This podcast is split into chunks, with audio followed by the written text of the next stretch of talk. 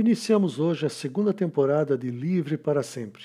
Agora, às sextas-feiras, às nove horas da noite. Nesta fase, as produções serão mais longas e introspectivas, para sua reflexão e crescimento espiritual.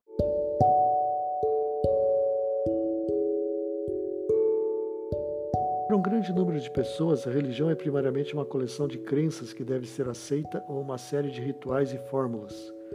A religião real, contudo, é uma forma de ver. Ela não muda os fatos do mundo em que vivemos, mas transforma nossa maneira de ver e interpretar esses fatos.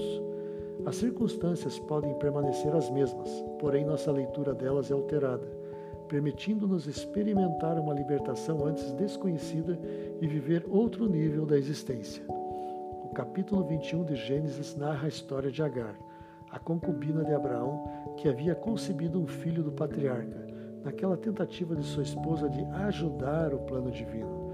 Mas agora, dominada pela inveja e ciúme, Sara resolve se livrar de Agar e de seu filho. Banidos, os dois estão errantes, perdidos no deserto de Berseba, sem água. A criança está a ponto de morrer de sede. Em desespero, a mãe coloca o menino à sombra de um arbusto e se afasta para não ver o desfecho do drama. Então, o texto bíblico acrescenta que Agar levantou a voz e chorou. Deus ouviu a voz do menino e também da mãe. Quando as Escrituras dizem que Deus viu e ouviu alguém em desespero, isso invariavelmente significa que ele está para agir.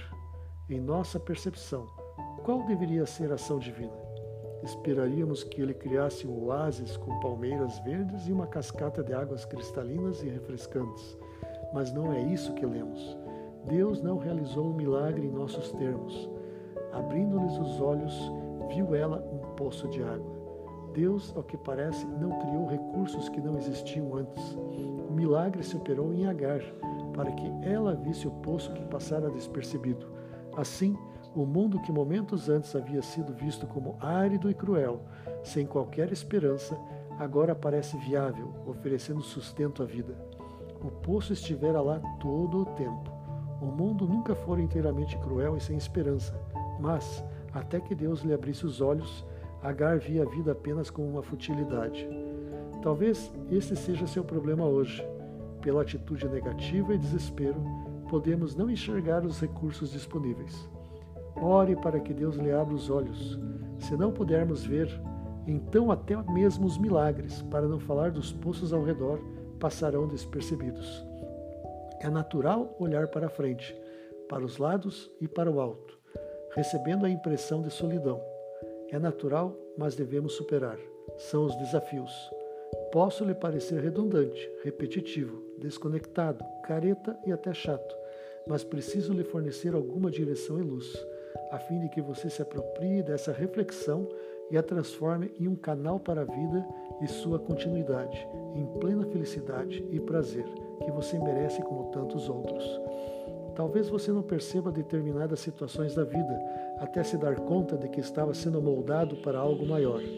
Este é o primeiro passo, o mais difícil, cuja capacidade de percepção pode demorar anos, principalmente quando é preciso se virar sem orientação.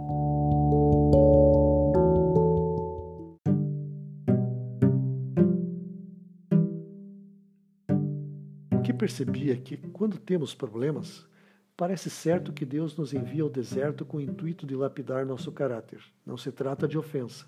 Não entenda dessa maneira. Não sei exatamente o que, mas Ele o faz com cada um de seus filhos. Uns com mais intensidade, outros menos, mas faz com todos. Reveja o caso de Jacó, trabalhando duro, longe dos pais para conseguir propriedade, família e poder voltar ao país no qual nascera. Quantos anos pelo menos 14. Moisés permaneceu no deserto por 40 anos e se tornou o homem mais manso da terra, segundo a Bíblia. O que ele fizera? Matar um homem e Deus o transformou. Ele poderia ter sido o Faraó, mas Deus tinha algo maior para ele: a liderança de seu povo e a posterior vida eterna. Elias teve de ir ao deserto durante 40 dias, a fim de mudar algumas preconcepções sobre a vida. E olha que ele era adulto e profeta, mas precisava ainda tirar algumas arestas do caráter. Até mesmo Jesus, é lógico que ele não tinha pecado, dando o exemplo, passou pelo deserto para se preparar para o ministério. 40 dias no deserto também. Uma noite em agonia no Getsemane. Lembro-me da pregação de um colega a respeito da dor, da demora, da humilhação, da expectativa e da ansiedade em chegar ao objetivo. Um verbo se sobressaía: passar. Vai passar. Passará esse momento de luta e ao olhar para trás você verá que valeu a pena. E apenas você poderá dizer o que mudou em sua vida, que transformações ocorreram, qual é o seu nível de percepção desses detalhes da vida no deserto. Você pode estar vivendo agora no deserto. Não se julgue com baixa autoestima. Se você assim achar, é porque ainda precisa mudar alguma coisa. Eis o primeiro processo de percepção dos problemas. Acreditar que não temos problemas, que eles existem somente na vida dos outros, ou que todos nos perseguem, que somos vítimas de uma conspiração universal. Sim, somos vítimas de uma conspiração universal, mas em outro plano.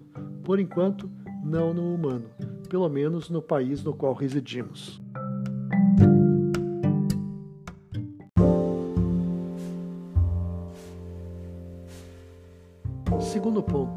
Você tem uma meta, mas precisa planejar as etapas.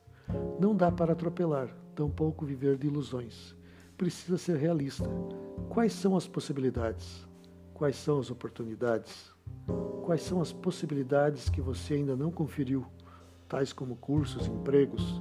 Quais são as oportunidades, tais como frequentar uma igreja, tentar trabalho em outra área, mostrar simpatia e interesse pelos outros, solicitar uma chance? Fazer trabalho braçal, duro ou de servente, babá, não é humilhante. Enxergue como uma nobre oportunidade. Trata-se da primeira etapa, o degrau inicial para outros. Sem o primeiro passo não vem o segundo, menos ainda o terceiro e os subsequentes. Temos de ser canais de comunicação entre os outros e nós. Canal vem de cano. Para ter utilidade, o cano tem de ser oco, a fim de que a água percorra sua extensão, conectando o emissor ao receptor, ou seja, precisamos nos esvaziar de qualquer conteúdo que entupa o cano e impeça a vazão da água. Eis a importância de Deus nos posicionar no deserto. Ele deseja que nos esvaziemos dos entulhos e deixemos que a água da vida sacie a nossa sede. Se as pessoas são brucutus, seria demais esperar algo melhor. Nesse momento, você tem de fazer melhor ainda: agradecer, sorrir, imaginar os ganhos, os objetivos e perceber em que houve crescimento. Nada é por acaso. Além disso, sua postura também ensina ao outro algo. Não pense que Deus também não está de olho nos outros. Ele pode perfeitamente estar usando a você para mudar o caráter daqueles que o cercam. Trata-se de uma economia no serviço divino, usando um pouquinho de humor.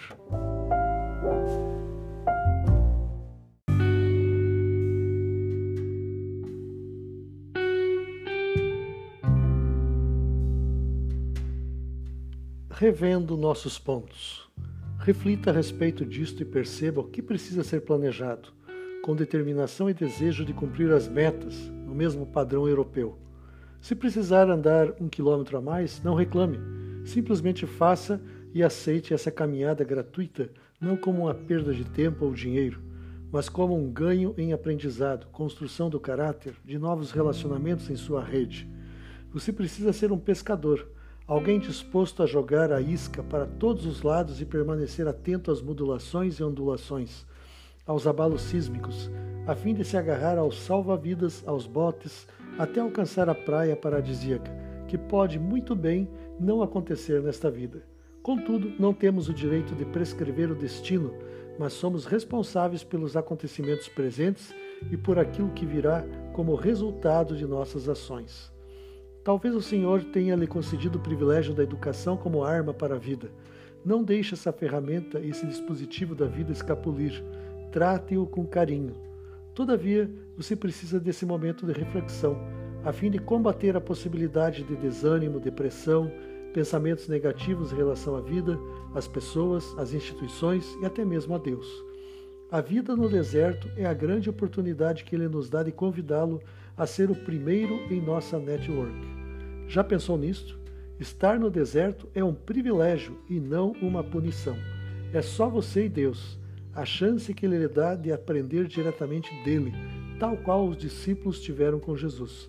Jacó e a escada, o sonho, a pedra, Moisés e a sarça, Elias e o corvo, Jesus e a vitória na tentação, você e ele em algum lugar da terra, o frio deserto.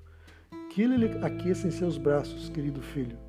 O Senhor está ciente de seus percalços. Ele sabe muito bem o que é viver sob a necessidade. Algo de grande está sendo preparado para você. Não apresse o tempo dele. Viva cada dia no ritmo dele. Livre para sempre voltará na próxima sexta-feira às nove horas da noite. Que o Senhor o bendiga e até lá.